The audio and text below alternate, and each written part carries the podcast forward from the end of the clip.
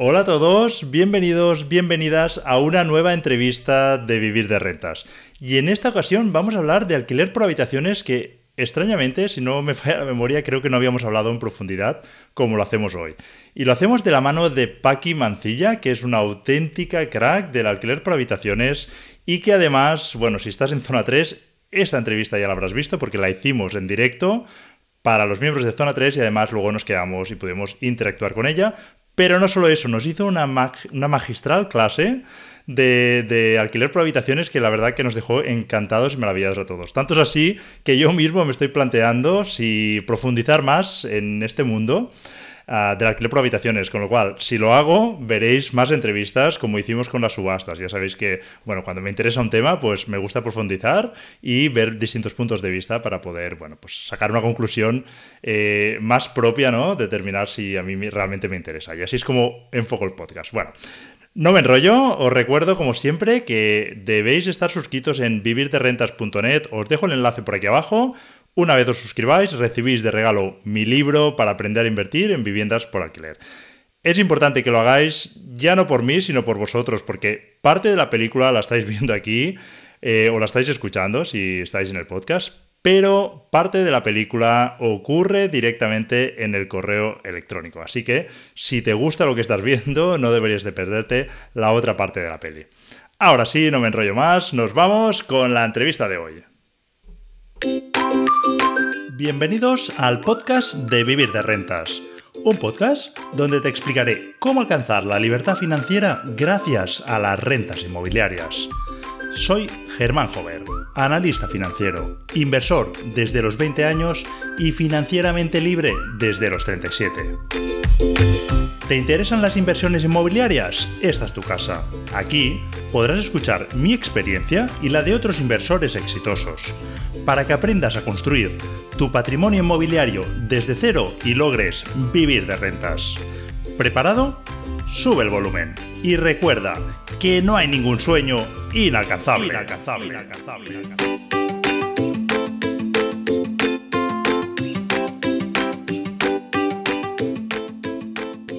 Hola a todos, bienvenidos, bienvenidas a un nuevo podcast de Vivir de Rentas. Y hoy tenemos el placer de tener con nosotros a Paqui Mancilla. Paqui, bienvenida al podcast.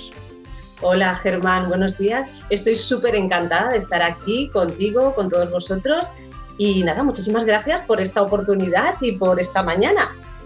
Un placer, la verdad que estés aquí y hoy como novedad lo estamos emitiendo por primera vez eh, dentro de Zona 3 en directo y luego pues los miembros de Zona 3 podrán quedarse un ratito charlando contigo si tienen alguna duda. Así que bueno, estrenas sección dentro de Zona 3, así que bueno, un honor eh, contar contigo para, para, este estreno. Y nada, Paqui, yo creo que lo primero de todo es preguntarte quién es Paqui Mancilla y a qué te dedicas. Pues bueno, yo soy una persona, una, una mujer de 50 años que estudié economía hace, pues bueno, pues eh, acabé los estudios en el pues 94, 95. Y yo recuerdo que venía a estudiar a la Universidad Autónoma de Barcelona y mm, en la universidad ya empecé a ver que muchos de mis compañeros estudiantes que venían de otras provincias y, bueno, otras zonas de, de la península, vivían en pisos alquilados donde compartían, ¿no? Donde estaban en una habitación. Y ahí fue mi primer contacto con el tema del alquiler de habitaciones. Después pues acabé la carrera, empecé a trabajar como asesora de empresas, em, he trabajado en entidades bancarias, en empresas financieras multinacionales, he vuelto a ser asesora de empresas y sobre todo me he trabajado mucho a nivel personal y espiritual.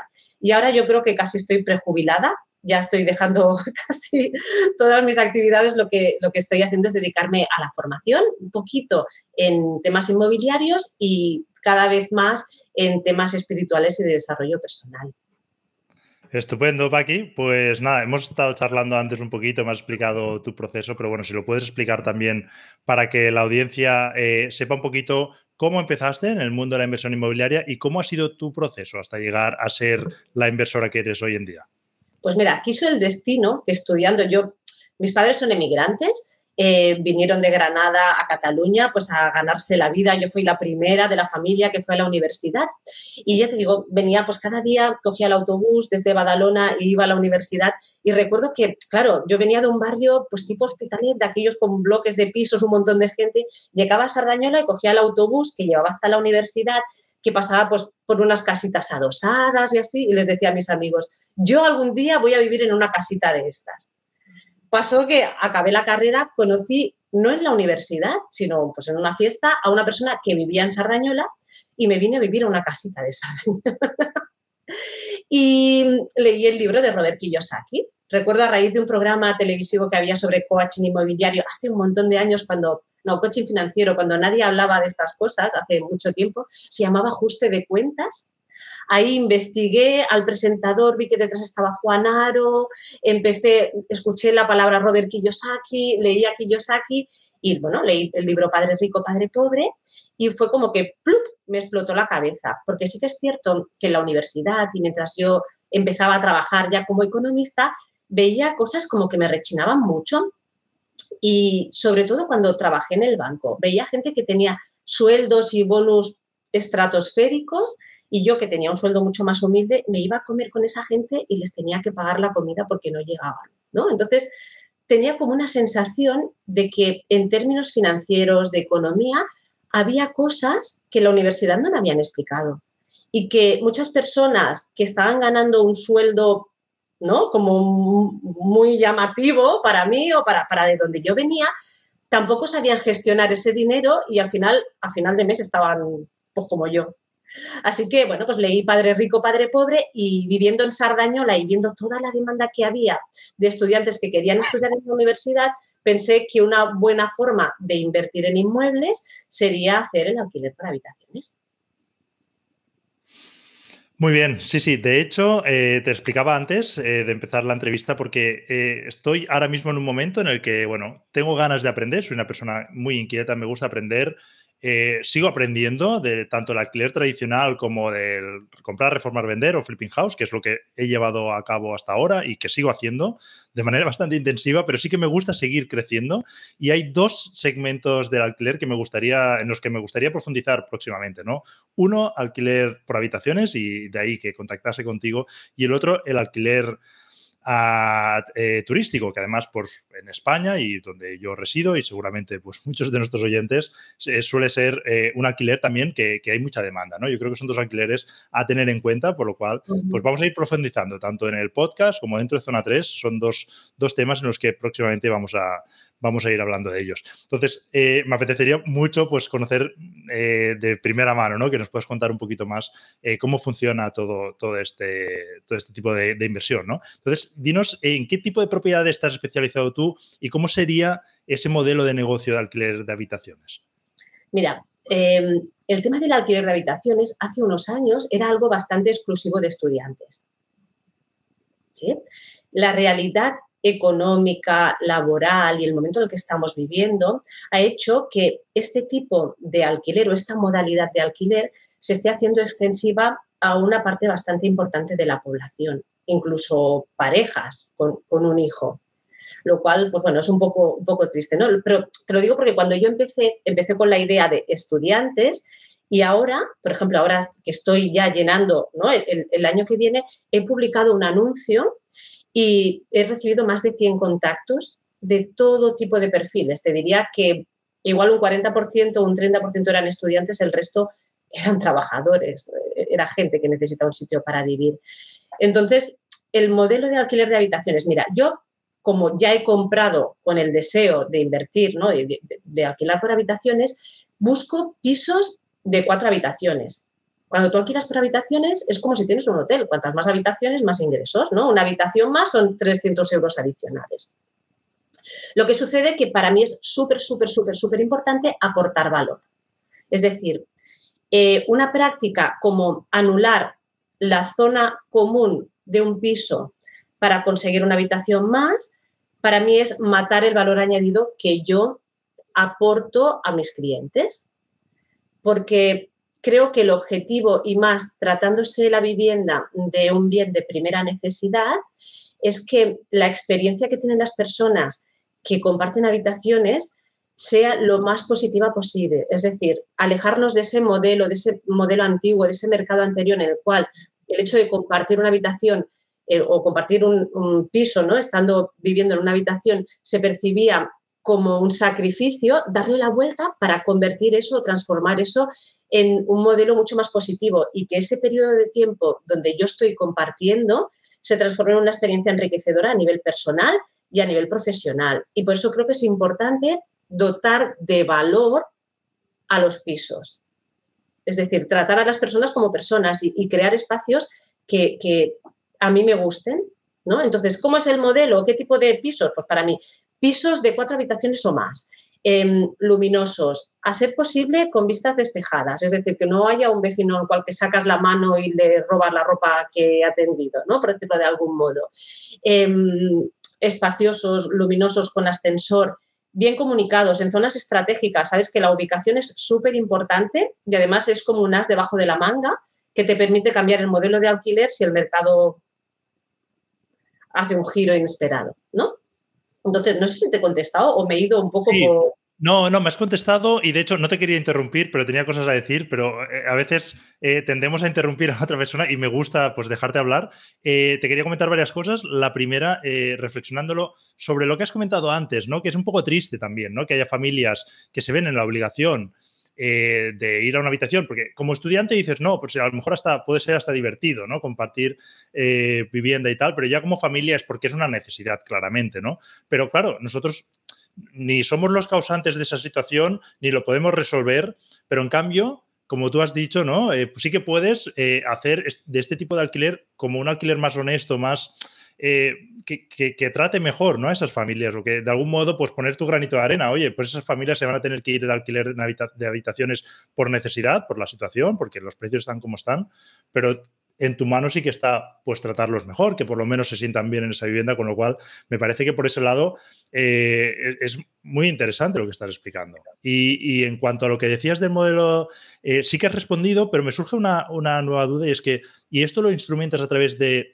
eh, particular o persona, o sea, persona física o persona jurídica? O más, más que tu caso, en general, se recomienda, así como como persona, perdón, con el alquiler tradicional es algo que está muy debatido y que ya hemos hablado muchas veces de que si es mejor como persona física o como jurídica. ¿En alquiler por habitaciones hay algo que se recomiende más? O como, ¿Te refieres en el caso si yo alquilo como propietaria desde el punto de vista de persona física o persona jurídica?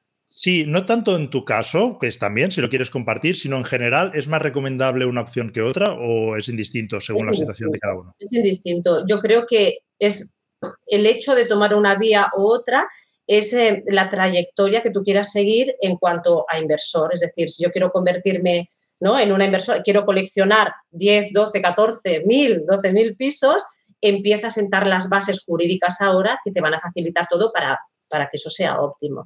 Pero desde el punto de vista de la práctica, tengo un piso, ¿cómo lo alquilo? Pues lo más fácil es como persona física.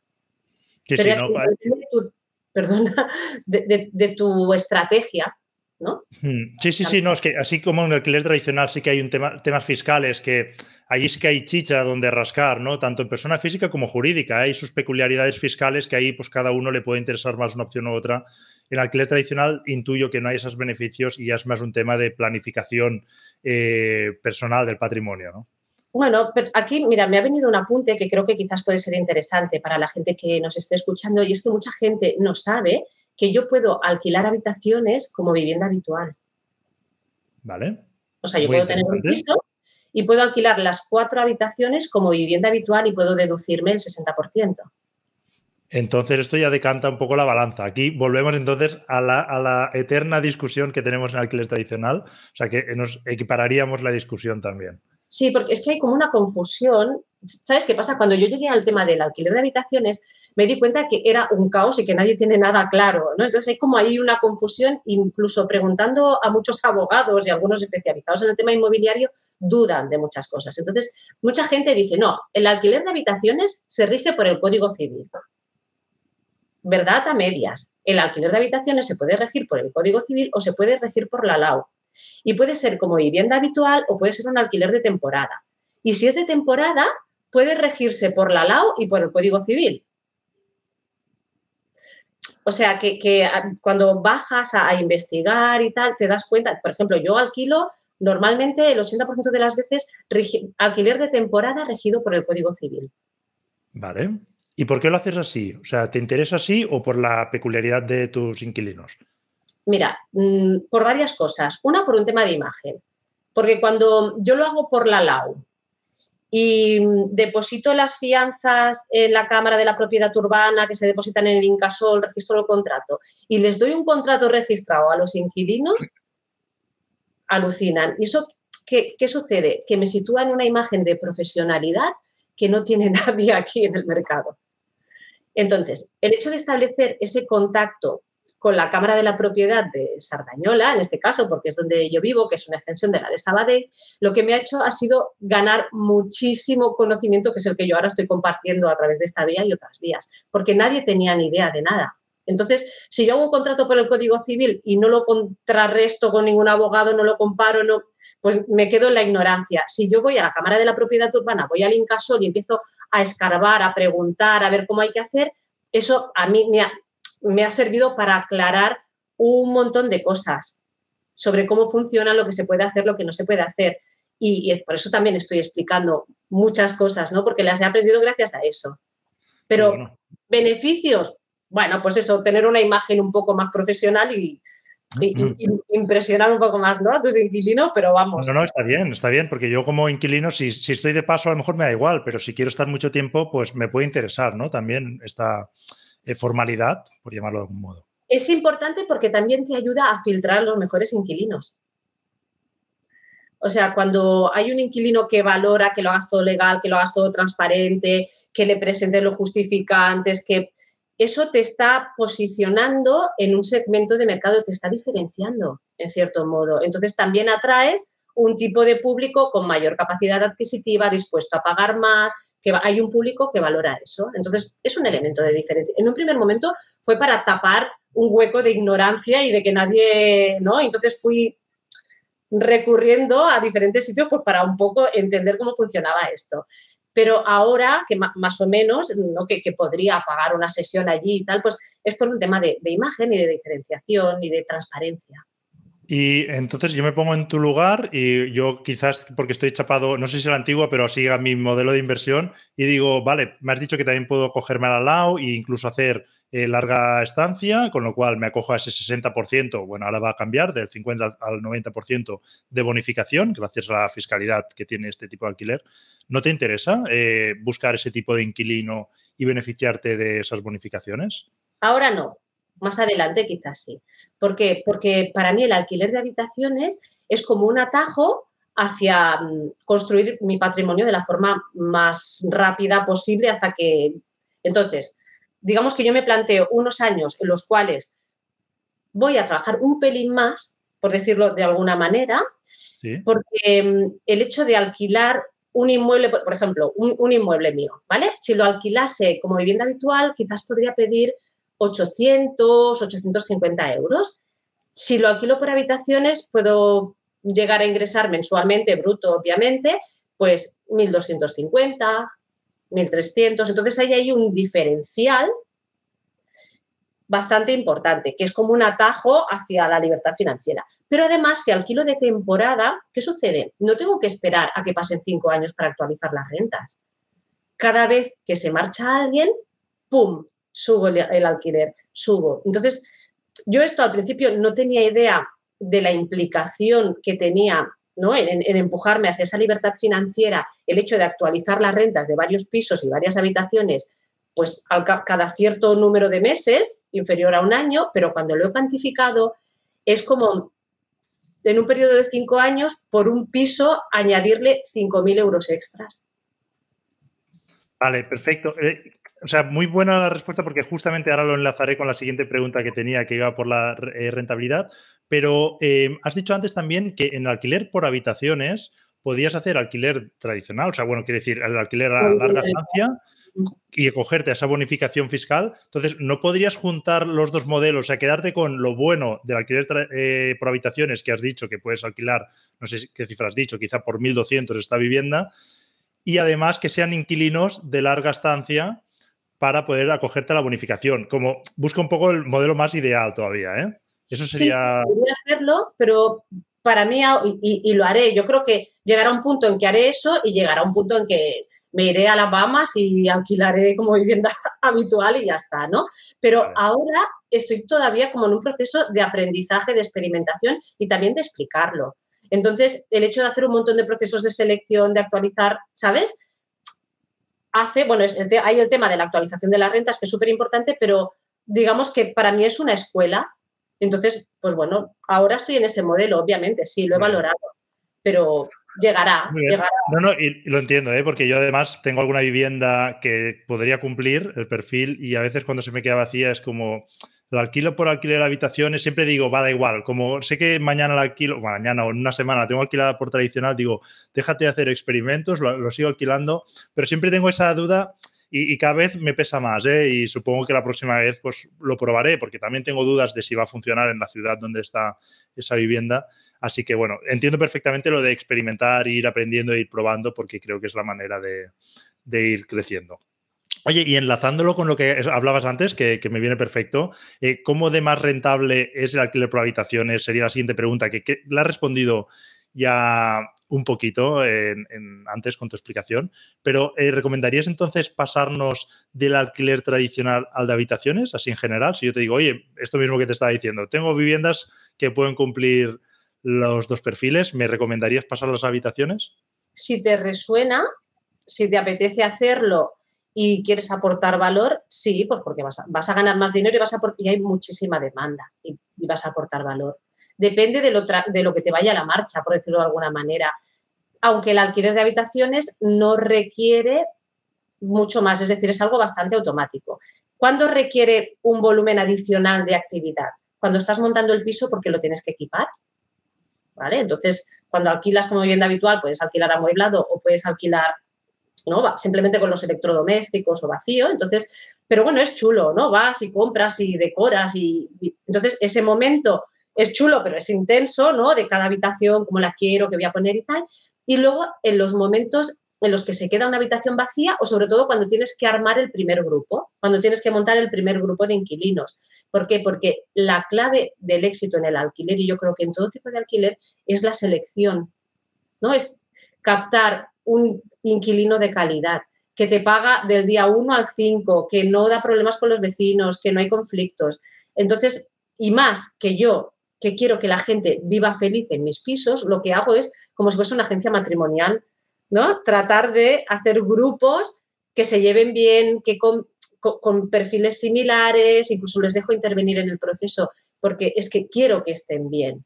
Porque cuando están bien, el piso está limpio, se paga puntualmente, no hay problemas con los vecinos y si alguno de los inquilinos tiene la tentación de desviarse un poco del comportamiento deseado, el resto hay como una sinergia de grupo. Lo que hace es, lo reconducen.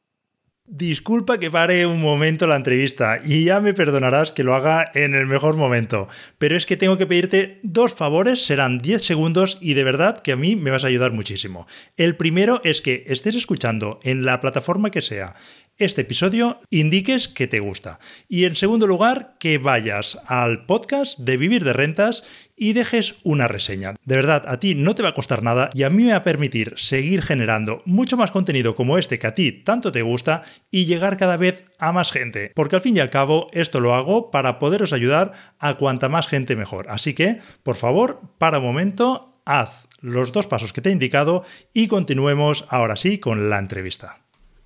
Con lo cual. Interesante, ¿eh? Aquí me parece. ¿no? Me parece, me, está, me está gustando ¿eh? lo que escucho. Realmente em, me surgen muchas preguntas ¿eh? de cómo hacer esto, cómo hacer el proceso y tal, que, bueno, quizá algunas las iremos tocando a lo largo de la entrevista y entiendo que tampoco nos va a dar tiempo a tocarlo todo, pero, pero me parece muy interesante y lo digo personalmente, ¿eh? porque yo es algo que me planteo muchas veces.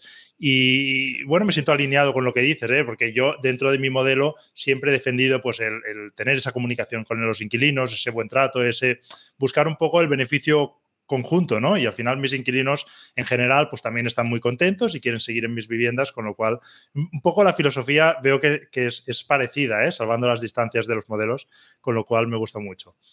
Em, te quería preguntar, siguiendo con la de la rentabilidad, ¿qué medidas de rentabilidad utilizas eh, para analizar estas operaciones? Bueno, eh, comparo todo. O sea, cuando voy a comprar un piso, pues em, miro la rentabilidad del piso en alquiler por habitaciones, es decir, cuánto me daría este piso. Claro, te sale una rentabilidad bruta, ¿no? A, priori, pues igual del 11% aproximadamente o así. Claro, cuando vas quitando los, ¿no? Un poco los gastos, hablamos de, la rentabilidad del inmueble, no de mi rentabilidad como inversora. Vas quitando, ¿no? Pues un poco pues el seguro, el IBI, la tasa de basuras y tal, se coloca en un 6 o un 7 aproximadamente. Pero luego cuando me apalanco financieramente hasta cierto punto, porque yo soy, a ver, me gusta que el endeudamiento me llegue entre las caderas y las rodillas, no me gusta que me llegue por aquí porque quiero sentirme abundante ahora, no dentro de 20 años, ¿no? Entonces quiero que, fluya. Cuando, mm, ¿no? Cuando tengo en cuenta un poco mm, de eso, mi, apalancamiento financiero, pues más o menos las rentabilidades se sitúan el 12, el 14, depende del piso, más o menos. Muy bien, perfecto. Veo que es, eh, bueno, al final la estrategia en cuanto al cálculo de rentabilidad es similar a la tradicional.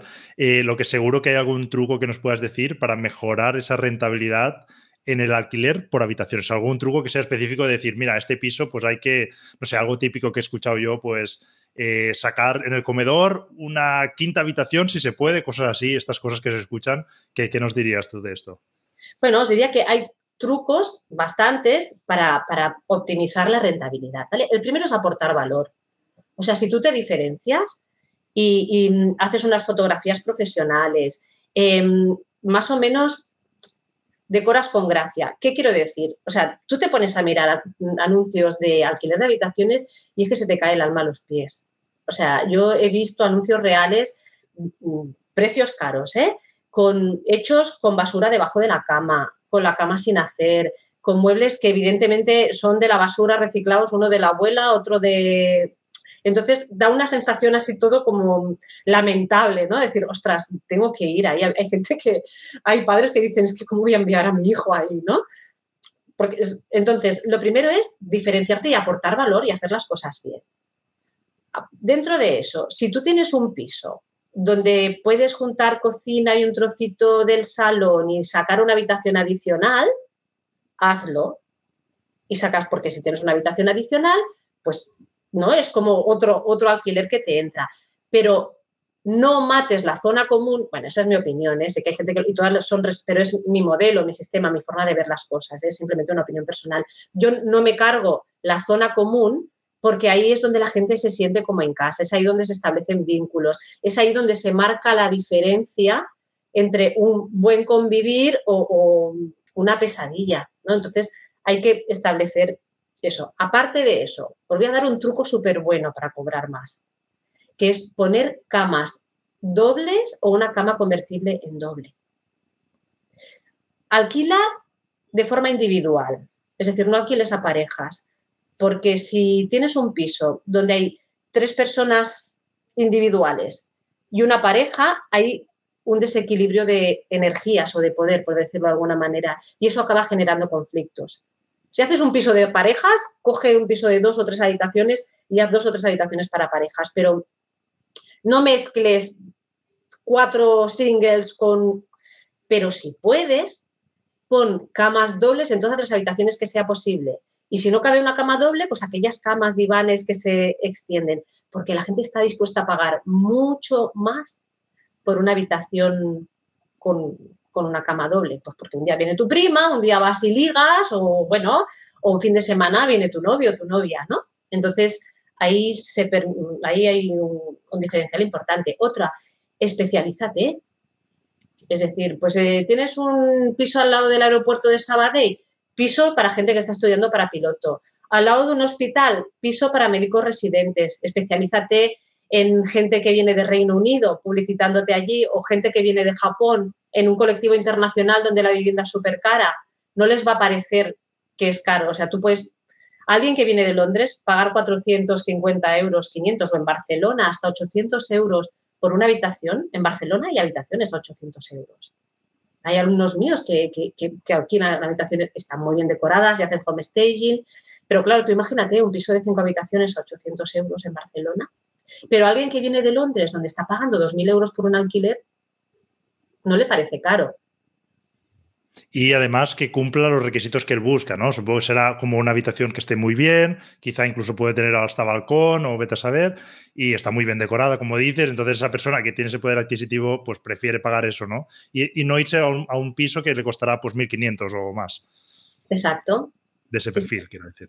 Exacto. Pero bueno, precios de 800 euros son en el centro de Barcelona, ¿eh? No son en... Sí, eh, bueno, en Bellaterra alguna habitación he visto publicada por 700 euros, pero no sé Luego a ver si se alquila, ¿no? Sí, no sé cuánta demanda tiene. Muy bien. Oye, antes has comentado de pasada también algo del lado negativo, cuando te decía si nos recomendabas eh, pasarnos del alquiler tradicional al de habitaciones.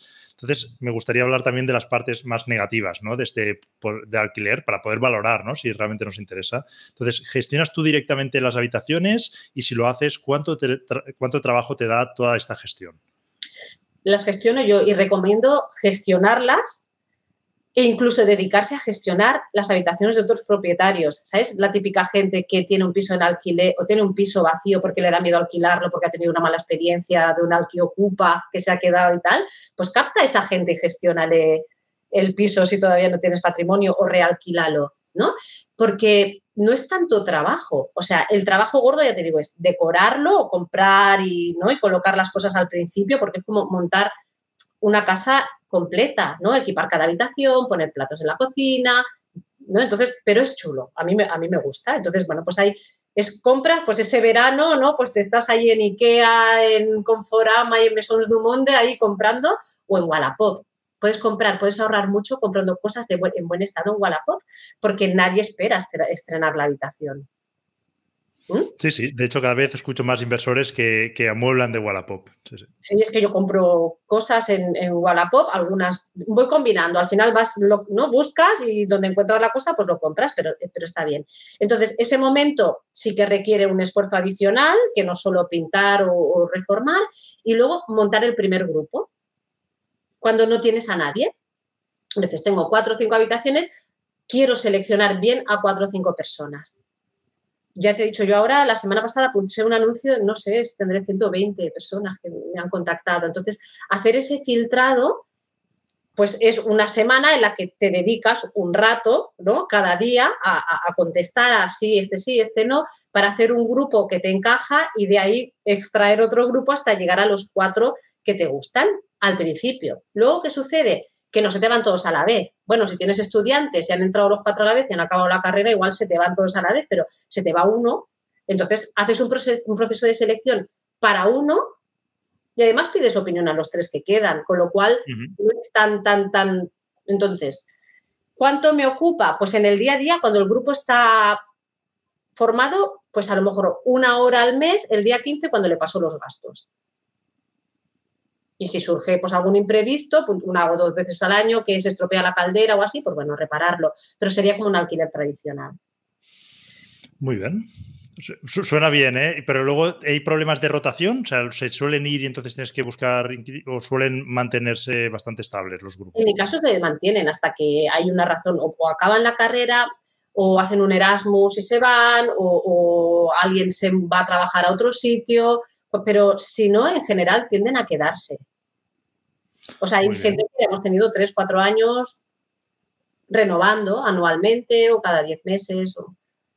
Muy bien, supongo que también es resultado de, hacer, de haber hecho esa buena selección previa, ¿eh? que yo creo que ahí, yo eh, por lo menos en el alquiler tradicional es algo que siempre defiendo, de hecho dentro de Vivir de Rentas escribí un extenso artículo explicando pues un método para poder hacer una buena selección, porque creo que ahí es la clave, ¿eh? de hecho me gusta siempre poner casos, ejemplos reales, eh, recientemente a un amigo le conseguí una vivienda que, le da muy buena rentabilidad, no, sé cuánto, pero alrededor de un 10%. Estaba muy contento y demás. Y ayer o anteayer me escribió un WhatsApp de, oye, tengo problemas para cobrar, no, no, el alquiler, pero sí que tiene alguna historia, pues que no le pagan las basuras o algún complemento del alquiler y demás y estuvimos hablando del inquilino y me di cuenta que había un problema de selección ahí, que él no se había volcado, que no había hecho una buena selección. Me sabía mal, ¿no? Pero veía que realmente que había un fallo, que había un fallo que, por nuestra parte podríamos haber, haber resuelto, ¿no? Entonces yo creo que esa parte seguramente te está ayudando, ¿no? Si le pones esa, importancia. Yo creo que sí, es que es, es clave y por eso recomiendo llevar la gestión uno, porque cuando delegas, alguien no va a seleccionar con el cuidado y el mismo que tú lo harías. ¿no? Cuando delegas, cuando contratas a alguien que, lo haga. Otra cosa es la gestión del día a día, pero la selección de los inquilinos creo que, es importante asumir ese rol y mirárselo con cuidado. Muy bien, oye, y, siguiendo ahí rascando en los, la parte negativa de esta modalidad de alquiler, eh, ¿suelen darte tus inquilinos problemas con vecinos, quizá con impagos o con algún otro tipo de problemas? ¿Hay algún problema habitual o cómo? No, es que no. Mira, no he tenido ningún caso de impago. Quizás alguien, o sea, yo en el contrato pongo el día, o sea, hay que pagar del día del 1 al 5 pues si el 10 alguien no me ha pagado, le envío un WhatsApp, ay, que se me había y ya está. O sea, nunca, nunca he tenido un caso de impago. Problemas con los vecinos, pues una vez a inicio de este curso, pues hubo en uno de los pisos que los vecinos, ay, mira, que este año, mira, han hecho una fiesta el otro día. Les dijimos, oye, podéis cenar, podéis pero y, se, acabó. O sea, que en general no, no, dan problemas, pero todo viene de la selección, como tú has dicho, Germán. O sea, la selección es clave. Eh, realmente, eh, yo mm, suena así como quizá muy bonito y demás, pero es que yo pongo este caso, en un ejemplo de un amigo mío que además escucha el podcast, no sé si va a escuchar este, pero probablemente me escuche. Y hace dos días, de verdad, estábamos hablando de esto y estábamos comentando, y él mismo eh, me hacía la reflexión, ostras, que no me involucré en, en, el inquilino, en la selección, se lo delegué toda la inmobiliaria. Ojo, que yo también se lo delego eh, la inmobiliaria, pero yo sí que me involucro, les doy muy claras las directrices y a veces si no encuentran inquilino que intentan, oye, mira, que tengo este, tal, no sé qué, oye, no, no, no, no, prefiero tenerlo vacío, vamos a seguir buscando. Y luego ya se espabilan en encontrar a alguien que cumpla más eh, mis requisitos. Pero sí que la selección sería, sería muy importante. Oye, y además de la rentabilidad, ya dejando la parte negativa, volvemos al, lado bueno. Además de la rentabilidad, ¿qué otras ventajas tiene el alquiler por habitaciones? Si es que tiene alguna o más o realmente es la, rentabilidad la única. tiene, Perdona, dime, dime. Y desventajas si tendría alguna otra también que, se me escape. Pues ventajas eso, la actualización de las rentas, que es como un flujo inesperado de dinero que, en el que no caemos o que yo no caí a priori, caí después. El tema de actualizar las rentas, como cuando van sumando esa actualización de las rentas, suma otro extra adicional que, no es nada despreciable y que viene como caído del cielo. Eh, para mí, mm, el tema de, de algo que tú has comentado. Cuando, si le das importancia a la selección y tienes un piso vacío y los candidatos que vienen no te interesan y estás pagando una hipoteca, a lo mejor puedes dilatar o, acelerar el periodo y quedarte con alguien que no te encaja tanto porque quieres cerrar. Cuando tú alquilas por habitaciones, si se va una persona, estás perdiendo el 25%, pero continúas cobrando el 75% del alquiler. Eso te da una tranquilidad a la hora de no tener prisa por elegir, es decir, no elegir precipitadamente con el riesgo de equivocarte en la elección, bastante importante. sí, sí, e, es una obviedad, ¿eh? no me había dado cuenta, es, obvio, como al no, haberlo vivido, pero es verdad, me pongo en, tu piel o en la piel de alguien que tenga alquiler por habitaciones, claro, se te va uno, sigues cobrando, o sea, al final estás cobrando, o sea, es un buen punto. Esa es una. El otro es que eliminas el riesgo de al. Es decir, si yo soy uno de esos inquilinos ocupadores profesionales que pago la fianza, pago el primer mes, el segundo, no me voy a ir a una habitación alquilada. Te vas a un piso para ti. Y si has hecho una buena selección, imagínate que tienes un piso con cuatro inquilinos, si has hecho una buena selección, te puedes equivocar en uno, pero muy difícilmente te vas a equivocar en los cuatro. Y ya te he dicho, cuando uno se desvía, los otros tres entonces, tú tienes un pie dentro del inmueble, con lo cual es muy, muy, muy difícil que se den situaciones complicadas, porque es que ya se gestiona antes de dentro. Y cuando no pueden, son los propios inquilinos los que te avisan y te llaman, hey, que, sucede esto, ¿no? Que entonces se soluciona mucho más fácil. Muy bien, Paqui. Yo creo, no sé si que me estoy dejando convencer o qué, pero me estás convenciendo. Eh, todavía tengo ahí eh, eh, a ver, eh, realmente el tema del trabajo queda de más. entiendo que la rentabilidad lo puede compensar, pero yo sí que asumo que hay ese trabajo adicional y en mi caso como delego toda la selección de inquilino, implicaría que me involucre porque quizás sí que hay inmobiliarias que se dedican a hacer la gestión también de alquiler de habitaciones, ah, pero no las habrá tantas, ¿no? Y quizá no les interese tanto a las inmobiliarias, no sé cómo. Sí que les interesa. Cada vez hay más gente que viene a formarse porque quieren gestionar pisos de propietarios que quieren alquilarlos por habitaciones. O sea, en ese sentido, sí. Lo que pasa es que, ya te digo, mm, si es tu piso, nadie lo va a hacer como tú. Pero, Germán, ¿cuánto piensas que te puede llevar? ¿Qué, volumen de trabajo crees que te puede llevar la selección? Em, claro, es que a mí me lleva prácticamente cero ¿eh? ahora mismo, eh, por eso. ¿Qué imaginas? ¿Qué es lo que tienes en mente? Eh, pues no lo sé, si por ejemplo tienes que gestionar estos 120 contactos, mm, imagino que, lo harás por escrito inicialmente y que de estos 120 a lo mejor hay 60 que ya los descartas de, entrada porque a lo mejor escriben mal o no te dicen ni hola o vete a saber cualquier cosa que ya veas que es una persona con la que no te vas a entender, pero te quedan 60, ¿no? Entonces ahí son 60 mensajes de los que vamos a poner 20 llamadas luego y quizás 10 reuniones, por decirlo de alguna manera, eso lleva al trabajo. Mm, mm, hay que sistematizarlo. Entonces, se trata de no estar en open todo el tiempo, sino destinar, por ejemplo, yo lo que hago cuando viene mi pareja, el socio, Tony, ¿no? Viene de trabajar, vengamos a mirarnos los mensajes de hoy, ¿no? Entonces, claro, hay un grupo que ya directamente lo descartas. Entonces, ¿qué haces?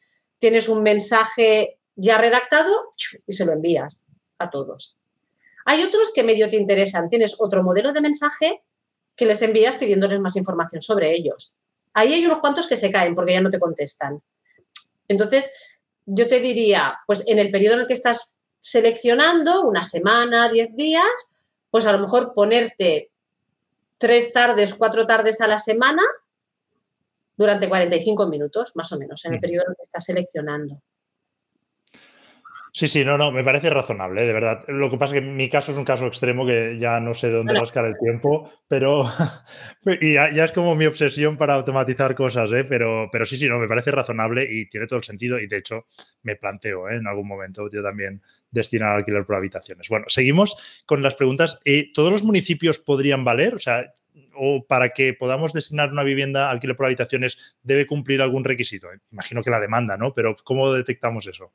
Claro, yo creo que todos no, valen. O sea, valen municipios, yo te diría, a partir de 100.000 habitantes o municipios muy próximos a municipios de más de 100.000 y muy bien comunicados. Y que estén en una zona donde haya movilidad eh, empresarial, em, estudiantil, investigadora. Tiene que haber un cierto movimiento y un cierto crecimiento económico. Entonces, por ejemplo, en el caso de Barcelona, Barcelona es un caramelo, obviamente, pero todos los, ¿no? todos los pueblos de alrededor de Barcelona, donde la gente que no puede pagar los 600 o, si pagas 400, lo que tienes en Barcelona por una habitación es como muy lamentable, pues la gente se desplaza hacia alrededor. ¿Cómo saberlo? Publicando un anuncio ficticio. Tú te coges una habitación de tu casa, le haces fotos, más o menos le quitas los peluches del bebé y tal, y publicas un anuncio ficticio y mira si la gente te llama o no te llama. Muy bien. Oye, ¿y la vivienda debería tener algunos requisitos mm, imprescindibles, tipo pues, dos baños o mínimo cuatro habitaciones? ¿Qué características debería tener? Mira, yo te diría que a partir de tres habitaciones, si por ejemplo fuesen dos habitaciones, yo haría otro tipo de alquiler igual compartido, pero ya como muy exclusivo, pues para profesores de universidad o, ¿sabes? Gente, pero mm, yo diría que a partir de tres habitaciones, si es sin ascensor, mejor que sea un primero o un segundo, no más, porque la gente que vive en habitaciones tiende a ir mucho a casa. Suele tener, claro, tiene una vivienda habitual, la casa de sus padres, o entonces tienden a desplazarse mucho. Entonces vienen con tapers, vienen con ropa planchada, vienen con maletones. Entonces valoran o es un elemento que te permite ¿no? alquilar más caro el hecho de que haya ascensor o que no tengan que subir cuatro plantas con la maleta cada fin de semana o cada 15 días. Por ejemplo, para mí, em, el tema de vistas despejadas, mm, que sean pisos con habitaciones con luz natural, sobre todo después de la pandemia, que ha habido gente que se ha tenido que recluir en una habitación durante 15 días. Imagínate si estás en una habitación que da un tragaluces de esos chiquititos que no ves el sol. Entonces ahora cada vez se valora más. Entonces, si tienes un piso de cuatro habitaciones y una es interior, pase, ¿no? Pero un piso de cuatro habitaciones con tres interiores, mm, no. Muy bien, sí, sí. Claro, si coges una vivienda, no como habitaciones, normal, y hay algunas habitaciones interiores, pues no te importa tanto, ¿no? Porque, mira, allí pongo, no sé, el despacho o la habitación de los trastos, lo que sea. Pero claro, si es para una familia, ¿no? En cada habitación, ahí sí que es mucho más importante que sea exterior. Muy importante. Ten en cuenta, Germán, que el caso de una familia en cada habitación es muy raro que te lo demanden. Es decir, sí que es verdad que siempre cuando publicas un anuncio igual pues te llaman dos personas que quieren venir juntas o una mamá que se ha separado con el bebé, con el niño, pero no es lo habitual. ¿eh? Normalmente parejas, sí que parejas, más que familias parejas, sí que, sí que hay demanda por parte de parejas, pero el, el grueso, el grueso es trabajadores single y estudiantes. Vale. Vale, entonces, y luego hay, una pregunta que dentro de Zona 3 veo, tenemos un canal específico de alquiler por habitaciones y veo que hay una pregunta eh, que suele repetirse, ¿no? Y es que si se puede hacer un seguro de impagos también en el alquiler por habitaciones. ¿Esto es posible? Porque he escuchado alguna vez que hay alguna compañía que lo llega a hacer. ¿Tú, ¿Tú qué nos dices? A ver, yo no hago seguro de impago porque además como tampoco me he encontrado nunca con ningún impago, o sea, tengo, tengo confianza en eso, es muy difícil que te lo hagan. Si alquilas habitaciones de temporada, no se contempla. Si alquilas habitaciones como vivienda habitual, podría ser que buscando, buscando, buscando, la mayoría te van a decir que no, pero podrías encontrar alguna que te lo hiciese. Pero tendrías que alquilar habitaciones como vivienda habitual y buscar mucho. Esto es como hacer leasing inmobiliario. Hasta que encuentras al banco que sabe lo que es el leasing inmobiliario y, y está abierto a hacerlo, tienes que visitar muchos, ¿no? Pues sería lo mismo. Posible, me han dicho que sí, yo no lo he hecho. Pero tenía que ser alquilando habitaciones como vivienda habitual. Vale, pues está claro que el requisito, que sea como vivienda habitual, entiendo, ¿eso implica que sea por el ALAU o no tiene por qué ser así? No tiene por qué ser así. Podría ser código civil, pero que sea vivienda habitual. ¿eh? Si no es como vivienda habitual, yo recomendaría hacerlo por la ALAU. Vale, vale, vale. Eh, Oye, y según tu experiencia, ¿qué consejo le darías a alguien que quiere empezar a invertir en esta modalidad de inversión? Pues que se lance y que deje de hacer cursos y se ponga y que empiece a tomar acción. Gran consejo, ¿eh? De hecho, ayer eh, había un debate también en la comunidad financiera en Twitter que se hablaba justamente de esto, cursos sí, cursos no. y mi opinión es un poco parecida. ¿eh? Yo creo que los cursos son muy útiles y de hecho para ciertos perfiles de personas no sé si incluso necesarios, pero sí que, lo que digo, muy útiles y te permiten acelerar mucho tu aprendizaje, pero al final donde se aprende es cuando lo pones en práctica, cuando vas a la calle, ya sea porque has hecho un curso y vas a poner en práctica lo aprendido o porque eres más lanzado y dices, oye, mira, prefiero aprender prueba y error o hablando con otros inversores, que es algo también muy útil, ¿eh? no, solo los cursos, relacionarte con inversores y, y lanzarte. Muy bien. Sí, no quiero que se me malinterprete, la formación es buena y es necesaria lo que yo estoy tratando de transmitir ahora es no estar en ese punto en el que estoy esperando hacer todos los cursos que hay en el mercado para hacer mi primera inversión porque no estoy preparada. Porque la realidad es que nunca te vas a, ser, a sentir preparado para hacer algo que no has hecho nunca, por muchos cursos que hagas. Entonces, hay que continuar formándose. Yo, yo siempre estoy haciendo cursos, siempre me estoy formando, pero no permito que los cursos que todavía no he hecho me paralicen. De hecho, yo siempre explico el caso de que mi primera inversión pues la cagué mucho, pues porque estuve, leía Kiyosaki, ahorré, ahorré, ahorré, ahorré, diez, ¿no? 10 años o no sé cuánto tiempo, entonces compré, cogí todo mi dinero y compré, boom, en efectivo todo el primer piso, ¿no? Luego, como continué aprendiendo, me di cuenta de que podría haberlo hecho de otra forma, que habría acelerado mi proceso, pero es un triunfo porque me puse en marcha. Y entonces completé la información o el conocimiento que me venía de los cursos con el conocimiento que me venía de primera mano de resolver las situaciones. Entonces, no estoy diciendo que no se hagan cursos. Lo que hay que hacerlos, es necesario, porque al final te ahorra un montón de, situaciones y de problemas que la persona que te está explicando el curso ya ha resuelto. Lo que estoy diciendo es que continúa formándote, pero que la formación que te queda por hacer no te paralice. Que aunque no te sientas preparado, des el paso, porque nunca vas a estar preparado. Sí, yo creo que incluso viéndolo al revés, ¿eh? que tomando acción sin formación podrías llegar, pero formación sin tomar acción no llegarás. Entonces, los cursos están muy bien, pero la acción es igual o más importante también, ¿no? Creo que esa sería un poco el resumen y lo vemos igual. Oye, lo acabas de decir quizá, pero si pudieras empezar hoy de nuevo, ¿qué harías distinto y cuál ha sido tu mayor error de inversión? Bueno, pues ese, el primero, pues que estuve ahí y, lo hice todo en efecto, o sea, compré el primer piso. Primero que tardé mucho. Claro, porque si yo no hubiese tenido en mi mentalidad que tenía que tener dinero de sobra en efectivo en, la cuenta para comprar el piso, amueblarlo y y que me quedase holgadamente, pues habría comprado mi primer piso igual 10 años antes o 7 o 6, con lo cual todo hubiese ido mucho más rápido. Es un primer lugar. Y en segundo lugar, pues de entrada, pues igual no habría comprado tres porque me habría dado miedo, porque era el primero, pero igual hubiese comprado dos. ¿No? Entonces, ese fue mi primer error, pero no lo considero un error, lo considero un triunfo porque me puse en acción, ¿no? Y, y, te entra un vértigo, cuando vas a comprar el primero, es como, ay, te entra un vértigo, entonces traspasar ese vértigo, ¿no? Y avanzar, pues ya es un gran logro y luego pues vas mejorando. O sea, yo considero que lo hacemos bien y luego llegamos a la maestría y la excelencia con los errores, las situaciones, las formaciones y hablar con otra gente como tú y como, como tantos, ¿no? Sí, sí, estamos todos igual. De hecho, yo mi primera inversión fue parecida a la tuya también, después del famoso libro Kiyosaki que como que nos empuja a todos de golpe. Eh, y también la compré sin financiación. De hecho, lo hice con un préstamo personal eh, que en parte fue bueno porque a los siete años se había pagado y era como, vaya, me entra todo este dinero de golpe, eh, voy a explotar esto, ¿no? Y fue como ahí donde empecé yo a escalarlo todo. Pero sí que, claro, hice errores y también dudaba muchísimo, como dices tú, estaba, yo me acuerdo que estaba en la notaría, ahora ya lo veo como mucho más claro todo, pero en aquel momento yo iba a la notaría a firmar y ¿qué hago comprándome otra casa? Si es que yo tengo un piso, ¿qué hago?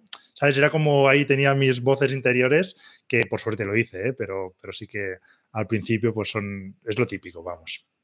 Muy bien, oye, pues vamos llegando al final de la primera parte de la, de la, entrevista. Antes de terminar, me gustaría preguntarte si, bueno, imagino que a lo largo de tu trayectoria habrás vivido experiencias de todo tipo. No sé si nos puedes conectar alguna anécdota o quizá algún hecho curioso que te haya ocurrido durante tu vida como inversora.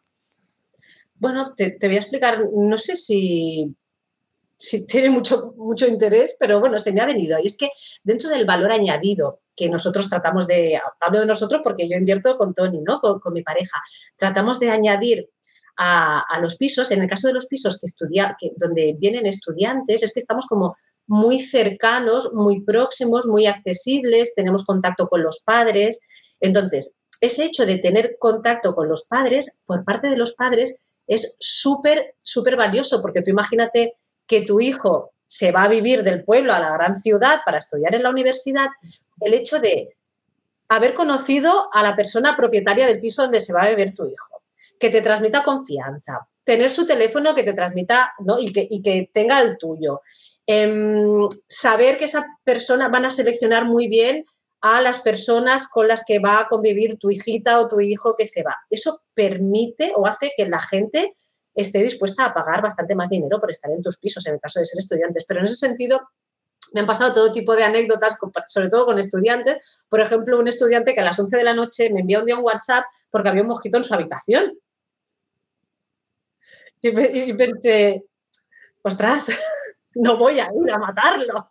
Acababa de salir de casa, este, seguramente era de primer curso, ¿no? Y era el primer, la primera semana que estaba fuera de casa, pobre.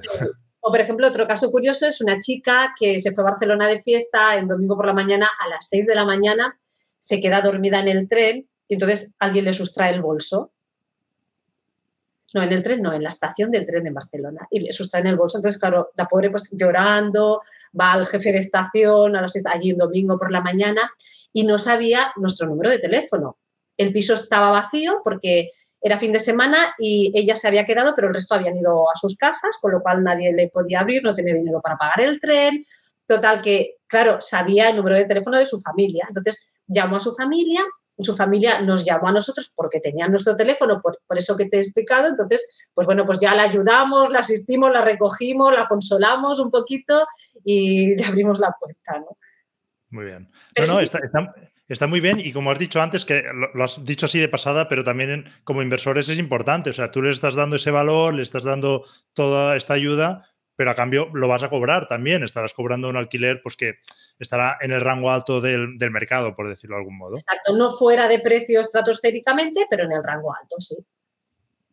Muy bien, oye, súper interesante, Paqui, de verdad. me alargaría muchísimo más, pero ya llevamos como 50 minutos de entrevista, así que vamos a ir a la segunda parte, que son cinco preguntas rápidas eh, para conocerte un poquito más. Pero antes de hacerte estas preguntas, te quería preguntar si hay algo, algún tema que no hayamos tratado en especial y que te gustaría comentar. A priori no se me, no se me viene nada así especial como para, compartir. Bueno, quizás sí, mira, una cosilla. Es que mm, seguro que todos vosotros, todas vosotras, habéis oído hablar del concepto de coliving. Sí, claro. Entonces, un poco el coliving es esa nueva modalidad de vivir, sobre todo de gente joven, libre, nómada, profesional, que se mueve. Entonces, a mí lo que me gustaría, o un poco, ¿no? Lo que yo trato es de traspasar esa filosofía, ¿no? De compartir experiencias, de estar con personas que te suman, no que te restan al alquiler de habitaciones, porque seguro que tú y la gente que nos oye, cuando ha dicho a sus conocidos, sus amigos de toda la vida, sus familiares que quieren comprar un piso para conseguir la libertad financiera y tal, hay un montón de gente que lo que hace es tirarte la energía para abajo, ¿no? No sé si a ti te ha pasado, Germán, pero... Sí, sí, claro.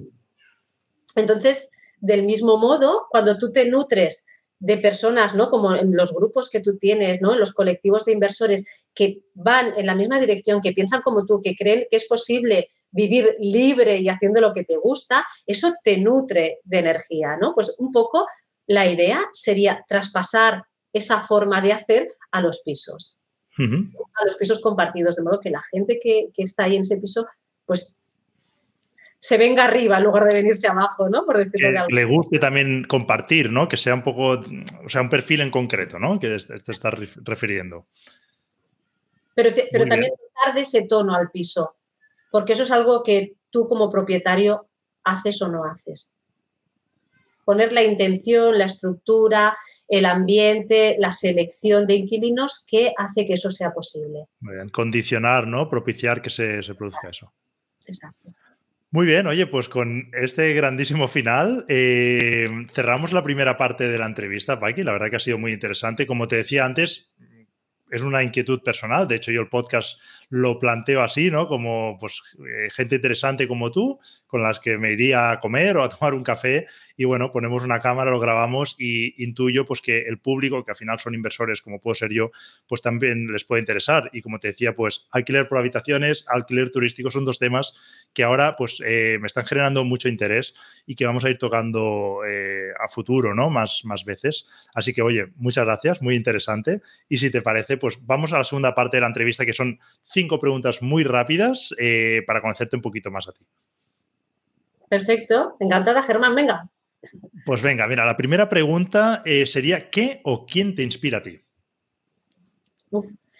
Eh, me inspiran muchísimas personas, no puedo reducirlas, pero sobre todo me inspiran aquellas personas que han trabajado, se han trabajado mucho a nivel personal y que han alcanzado lo que yo digo, un nivel de conciencia mm, que está un poco por encima de, lo que somos la mayoría de personas. Entonces, dentro de este colectivo, pues te podría mencionar a tanta gente, desde el doctor Joe Dispensa, Eckhart Tolle, Luis Hay, bueno, tantas personas, porque, mm, y esto es clave también para el tema de la inversión, porque si tú crees que no puedes hacer algo, si no te trabajas, eh, eh, en cuanto a tus creencias, en, cuanto a lo que tú crees que eres capaz de hacer, lo que eres capaz de conseguir, lo que te mereces, no vas a dar el paso, no vas a invertir y luego no vas a conseguir esa vida, ¿no? Muy bien. Segunda pregunta, recomiéndanos un libro que puede ser de inversión o no y por qué nos lo recomiendas. Pues ya que estamos hablando de este tema, os recomiendo el libro de Joe Dispensa, Deja de ser tú, donde habla un poco de, pues, de todo el proceso, ¿no? Cómo mis pensamientos generan mis emociones, o sea, mis creencias generan mis pensamientos, mis pensamientos generan mis emociones y mis emociones condicionan mis acciones. Si yo no modifico todo es, mis acciones, mis resultados, si yo no interactúo en ese bucle, voy a continuar toda mi vida experimentando más de lo mismo, también en términos financieros. Entonces, hay un momento de quiebre en el cual tienes que replantearte, tienes que trabajarte, tienes que mirar dentro y a partir de ahí, cuando empiezas a cambiar esas cosas, todo ese ciclo es como que se hace más grande y tu realidad empieza a cambiar, incluido pues el tema de la abundancia, ¿no? Muy bien, vale, buscaremos el libro y lo dejaremos anotado para que quien quiera pues eh, lo pueda encontrar. Eh, tercera pregunta, un principio al que seas fiel en tu vida. La transparencia y la honestidad. Muy bien. ¿Qué es lo que no te suelen preguntar y consideras importante? Pues eso, que hay algo que está dentro de nosotros que condiciona totalmente los resultados que tenemos y también en el mundo de las inversiones. Entonces, hay que aprender, hay que mirar fuera, hay que entender la parte de la acción, pero hay que mirar dentro para ver qué es lo que me está limitando para dar ese primer paso, qué es lo que hay dentro de mí, qué creo, qué he aprendido de mis padres, qué me han dicho del dinero, cómo considero, ¿no? O sea, qué considero que me merezco, qué considero que soy capaz, porque hasta que no miro dentro y, entiendo y cambio lo que hay, lo de fuera es muy difícil que se alinee, que, suceda, que yo tenga los resultados que busco. Y para mí esto es súper importante y, yo he trabajado como asesora de empresas, de estrategia empresarial internacional durante un montón de años, he asesorado a empresarios no puntualmente, sino durante largos periodos de tiempo simultáneamente a muchas empresas y he visto como este tema de la mentalidad realmente se reflejaba en los resultados, el ambiente y la experiencia de vida de las personas. Y creo que es algo que, tenemos que, potenciar y, bueno, trabajar un poquito más.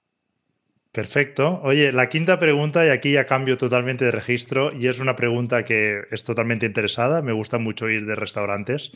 Eh, entonces, bueno, sería que me recomiendes algún restaurante que no me pueda perder. Aquí en Sardañola hay un restaurante que se llama Can Sardá, no sé si lo conocéis. No, yo no. Está en Coiserola, en las afueras, en la montaña, entonces no es un restaurante de lujo, es, un restaurante casulá, de comida casulana, donde hacen comida a la brasa, cocinada al aire libre, calzots, rubellons, entonces estás en un entorno, en una masía en medio de la montaña, tienen animales para ir con niños y así, y a mí es un lugar que, me gusta mucho. Perfecto, pues nada, en Sardañola, pero en la montaña, ¿eh? en la parte... Sí, sí, de hecho lo buscaré y, de hecho, bueno, aprovechando que tengo hijos, pues ya lo tendré en cuenta para ir algún, algún día a comer. Oye, Paqui, un placer tenerte por aquí. Seguro que con todo lo que nos has contado, pues muchos de nuestros oyentes querrán seguirte, saber más de ti. Entonces, mm, dinos en qué redes sociales o dónde pueden encontrarte si, si quieren contactar. Yo no soy muy activa en redes sociales, me gusta estar así como escondidita. Entonces, podéis encontrarme en LinkedIn, ahí sí que no publico, pero sí que estoy presente y sí que interactúo con bastantes personas, Paqui Mancilla, y después tengo una página web donde explico el tema del alquiler de habitaciones y demás, que es w, bueno, aparece aquí, ¿no? Perfecto, pues nada, lo dejaremos también anotado debajo en los comentarios, tanto en YouTube como en la publicación del podcast y quien quiera pues que te, pueda, te pueda encontrar. Eh, ha sido un placer, espero que hayas estado cómodo, cómoda perdón, a lo largo de la entrevista y nada, nos quedaremos ahora un ratito más eh, charlando con, con los miembros de Zona 3 para que te puedan preguntar.